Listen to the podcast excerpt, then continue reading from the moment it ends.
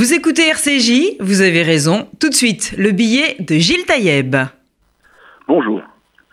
Cette semaine encore, des militants pro-palestiniens sont venus manifester lors du premier atelier culturel du festival Escale en Israël, organisé par des étudiants de l'Université de Lille 1.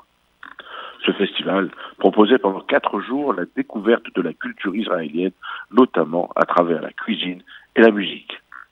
Le simple nom d'Israël a suffi pour mobiliser quelques nervis antisionistes antisémites, regroupés autour de deux professeurs militants de l'association France-Palestine Solidarité. Moussa Naït Abdelaziz et Abdelatif Imad déclarant Aurions-nous accepté d'organiser une manifestation édulcorée sur l'Afrique du Sud au temps de l'apartheid et de Mandela en prison? L'éternelle rengaine, bien rodée par les militants pro-palestiniens formés à l'école stalinienne de la désinformation et de la propagande. Usant d'une dialectique bien rodée, ces antisémites de temps moderne ont réussi à faire reculer les organisateurs de l'événement culturel israélien. Ne se sentant pas suffisamment soutenus et protégés dans leur droit à l'expression libre dans une ville qui chaque jour montre sa faiblesse face à l'implantation d'un intégrisme islamique qui, rappelons-le, chaque année organise sa grande réunion lors du congrès de l'UOIF auquel sont invités régulièrement des prêcheurs de haine appelant au djihad et exposant dans les allées des stands des mouvements terroristes. À Lille, après le recul de la mairie, c'est l'université qui paie le prix de ce laxisme.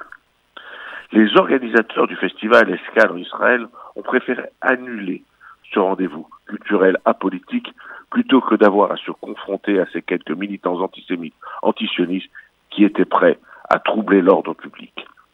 Nombreuses ont été les protestations suite à ce recul de la République face aux dictateurs de la pensée unique. Et le président du CRIF aurait obtenu de nouveaux recteurs de l'université que le festival serait reprogrammé. Pour mémoire, c'est la deuxième fois qu'un événement est annulé à Lille, sous la pression des groupes sud pro-palestiniens, et nous attendons leur reprogrammation. Nous resterons donc vigilants, et surtout, nous serons nombreux à nous déplacer à Lille lors de l'ouverture de ce festival. Nous le ferons au nom de la liberté, de la vérité, de la lutte contre la désinformation, au nom de la culture, véritable lien entre les êtres humains, au nom de la belle démocratie israélienne et au nom de la France, qui doit tout faire pour ne pas se laisser dicter sa conduite par des obscurantistes nazi-islamiques qui voudraient nous faire retourner au Moyen Âge. Autre preuve de cette haine et de ce danger et de cet antisémitisme, le nombre de tweets et commentaires antisémites circulant sur la toile depuis hier soir, après la prestation d'un jeune chanteur, Gabriel, qui a osé chanter en hébreu lors de l'émission The Voice. La vigilance et le combat sont loin d'être terminés. À la semaine prochaine.